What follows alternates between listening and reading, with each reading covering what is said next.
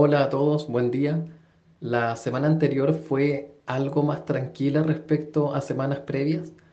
Tanto las bolsas globales como las tasas de interés aumentaron, mientras que el dólar a nivel global se debilitó. De esta forma, la respuesta oportuna de las autoridades monetarias, tanto en Estados Unidos como en Europa, están evidenciando resultados y una menor tensión sobre el tema bancario a nivel global. Partiendo con Estados Unidos, el presidente de la Fed de Minneapolis dijo que la turbulencia bancaria ha aumentado el riesgo de una recesión en Estados Unidos y que este hecho lo están monitoreando muy de cerca. A su vez, el gobierno de Biden instó a las autoridades bancarias a endurecer la regulación de los bancos medianos, propuesta que van a presentar al Congreso y esperan que se apruebe a pesar de que este se encuentra bastante dividido. Lo que busca la iniciativa es básicamente que estos bancos tengan más activos líquidos, aumenten su capital, se sometan a test de estrés periódicos y que redacten testamentos en vida que detallen cómo pueden liquidarse.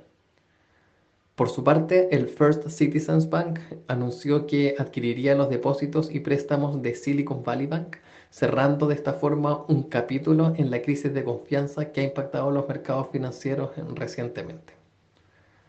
Por el lado de Europa, la inflación de marzo sorprendió a la baja al ubicarse en 6,9% anual versus el 7,1% que estaba esperando el, el mercado. Esto debido a menores precios de la energía. No obstante, la inflación núcleo continuó acelerando su ritmo. Esto sugiere que el Banco Central tendrá más incentivos para continuar con el endurecimiento monetario, aunque eso sí, desacelerando el ritmo, tal como lo mencionaron en la reunión previa. Lo anterior con el fin de evaluar la evolución de los riesgos sobre la estabilidad financiera en la economía de la región. Por otra parte, una encuesta de la Comisión Europea sugiere que los hogares en Francia y Alemania están inclinados por ahorrar más, lo que para algunos sugiere que el endurecimiento monetario debería desacelerarse. De hecho, uno de los miembros del Consejo del Banco Central Europeo afirmó que si bien la inflación sigue siendo muy alta, el aumento de tasas debería ser más lento, ya que existe un riesgo real de que los bancos reduzcan bruscamente los préstamos a causa de la reciente tensión financiera. A su vez, en Alemania, las huelgas de 24 horas realizadas por diversos sindicatos han detenido el movimiento de aeropuertos, estaciones de tren y de autobús en todo el país. Las exigencias se centran en una mejora del salario para hacer frente a la inflación. Lo anterior podría implicar un posible riesgo al alza en la inflación debido a una mayor persistencia. Finalmente en China, el PMI manufacturero de marzo se ubicó levemente por encima de lo esperado por el mercado, pero por debajo respecto del mes anterior.